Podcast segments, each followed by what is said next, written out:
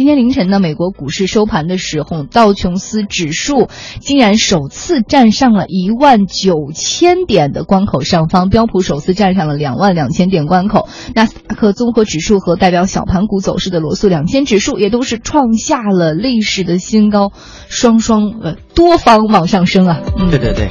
呃，应该说这个美国的股市啊，最近一段以来，呃，出现了就是大家意想不到的情况。嗯，因为我们都知道，在这个一个月之前，也就是说那个美国大选还没有就是选情还没有明朗之前，嗯，这个道琼斯指数的指数还在一万八千点以下，而且大家当时的预测是说，如果特朗普当选了总统，这个。这个三大股指就是股指肯定是一塌糊涂，金融市场肯定一塌糊涂，而且那往下跌。对，那会儿还会说，如果特朗普这个上台的话，美元也会往下跌。结果现在看来，所有的事实都反了。其实是就是，嗯，呃，特特朗普刚刚当选的时那之后的那么一一点一两天之内吧，确实是金融市场有所下跌，嗯，但是很快就。呃，就是止跌反弹了，嗯，而且这从现在的情况来看，这个 不管是呃美元的这个汇率，还是这个呃油价，还是这个。呃，股市都在往上涨，所以说和大家当初的预测可以说是完全相反。是，那大家也可以通过这个微博、微信来找到经济之声天下公司，跟我们分享一下，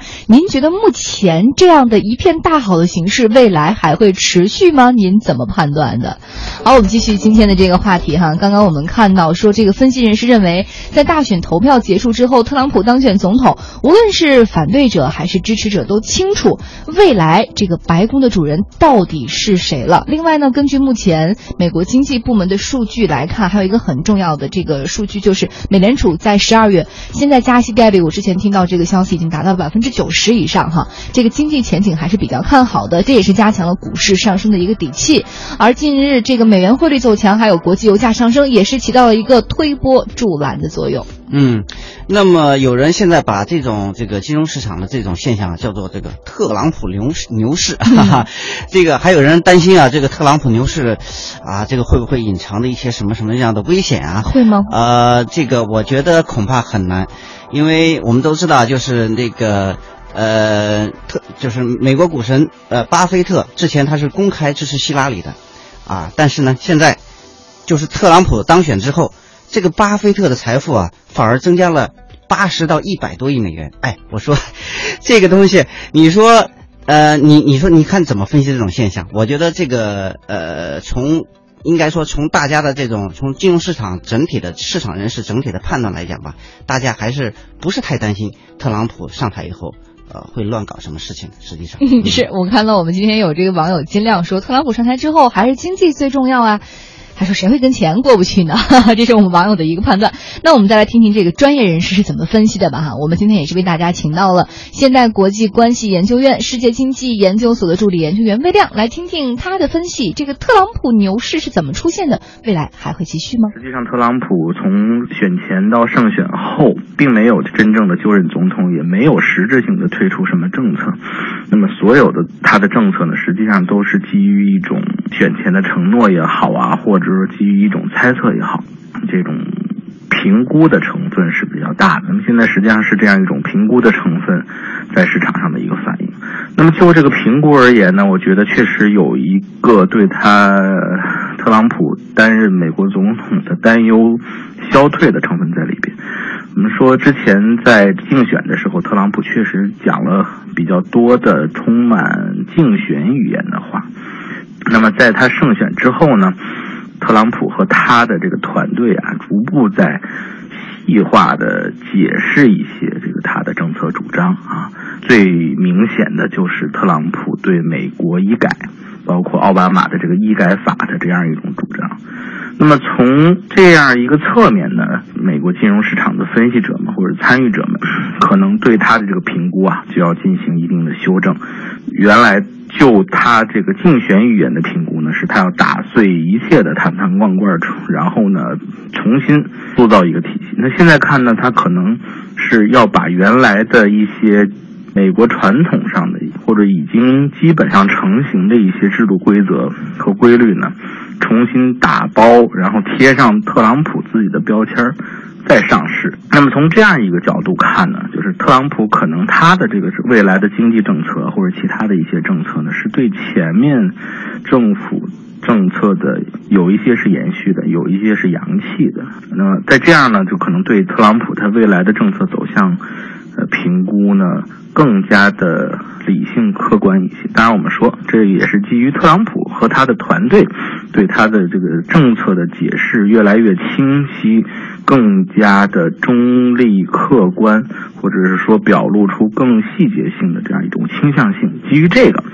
这个分析师和其他的金融市场的参与者做出判断。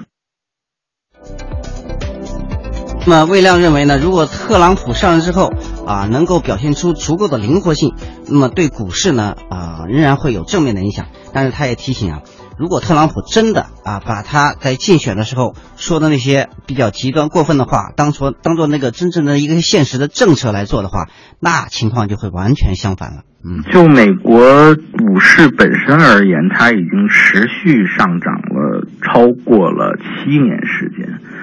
如此之久的上涨呢，大家实际上都异常的担心，有一天这个股市呢就会掉头向下。那么为什么会掉头向下？它是如何掉头向下的？这个东西实际上是并不明确的。那么现在看来呢，会影响它的因素呢，两个比较明显的，一个就是特朗普这个就任总统以后真正的政策取向。啊，包括呢，政策推动的节奏、力度和它的实施政策的这个呃圆滑度、柔韧度。那么另外一个呢，就是影响美国市股市的，实际上是美联储的货币政策，加息可能也会对这个股市啊造成一定的冲击。单就特朗普来说呢，如果说他的一系列政策与之前竞选的承诺相比，是越来越。圆润、圆滑，考虑的周到的话呢，那么对股市呢，应该是一个正向的作用。如果说真的是非常直白的、直截了当的把他这个竞选当中的很多承诺搬到就任之后的现实政策当中呢，那可能又会产生一个负面的放大作用。那么现在这些东西呢，实际上都不确定。那么这种不确定性也是这个美国股市包括其他金融市场震荡的一个。呃，关键的诱因，呃，未来怎么发展呢？还要看特朗普和他的团队，呃，这个政策制定怎么走，这个东西还得观察，因为现在很多东西还不明确。那么与之关联的就是加息。那么现在看来呢，从完全的经济指标来说呢，